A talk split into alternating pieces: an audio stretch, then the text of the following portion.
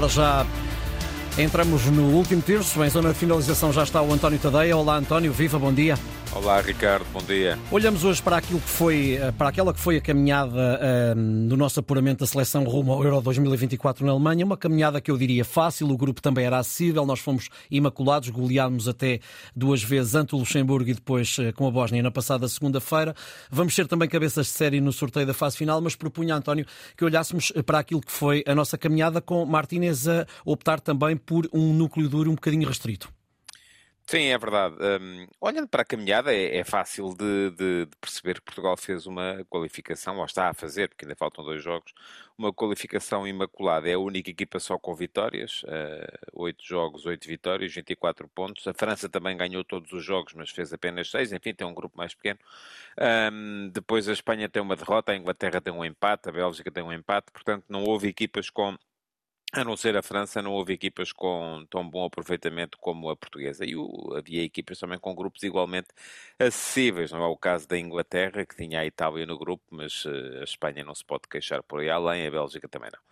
Um, depois, aquilo que se percebe, eu ainda há bocado, por acaso, estava a tomar um pequeno almoço e a ouvir um, a ouvir um podcast uh, em língua inglesa que, em que os ingleses, mais uma vez, acham que são favoritos para ganhar o Campeonato da Europa. E em Portugal também há sempre muito essa ideia. Olha-se até às vezes para qualificações não tão bem conseguidas e pensa-se que somos favoritos. Eu acho que necessariamente, tendo em conta aquilo que a equipa tem vindo a mostrar uh, e pode vir a conseguir a primeira, pela primeira vez na sua história uma fase de qualificação só com vitórias, basta na última ronda dupla ganhar em casa a Islândia e fora o Liechtenstein, portanto não parece que seja algo muito complicado. Uh, ter o melhor ataque e a melhor defesa desta fase de qualificação, portanto o trabalho tem necessariamente que ter sido uh, bom.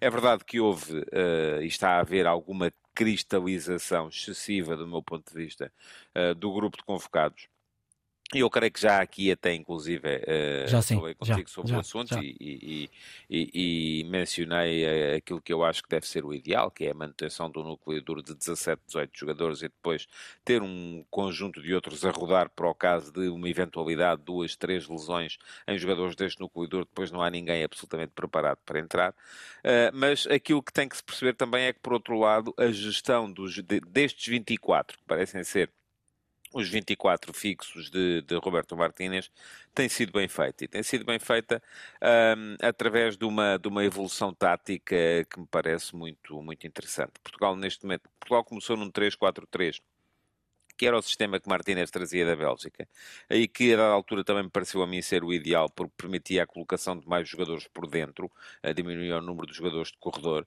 uh, mas Martínez conseguiu fazer a equipa evoluir para um, para um 4-2-3-1, que é o que ele utiliza neste momento, que tem como grande mérito a possibilidade de incluir, por exemplo, o Rafael Leão, que era um dos jogadores mais desaproveitados pela Seleção Nacional no, no, no, no consulado anterior. Tivemos um grande Bruno Fernandes nesta qualificação. Uhum. Tivemos o Cristiano Ronaldo de volta uh, ao foco uh, ideal.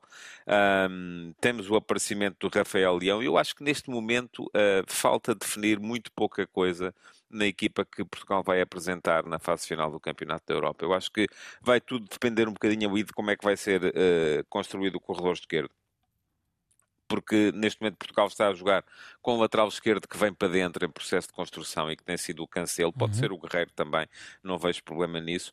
Um, com o Leão bem aberto como extremo e Félix como segundo avançado. Foi assim que a equipa jogou na, na, na, na Bósnia. Uhum. Mas pode jogar perfeitamente de uma outra forma, com um lateral esquerdo uh, que abra mais na, na, na, linha, e pode ser Nuno Mendes, esse, esse lateral esquerdo.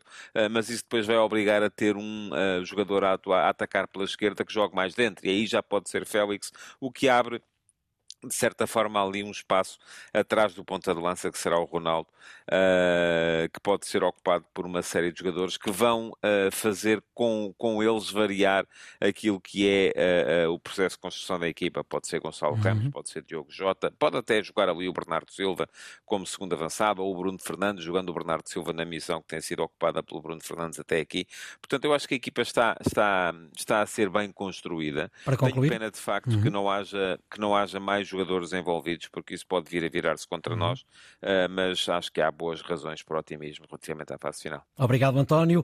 No Obrigado, último terço, António Tadeia.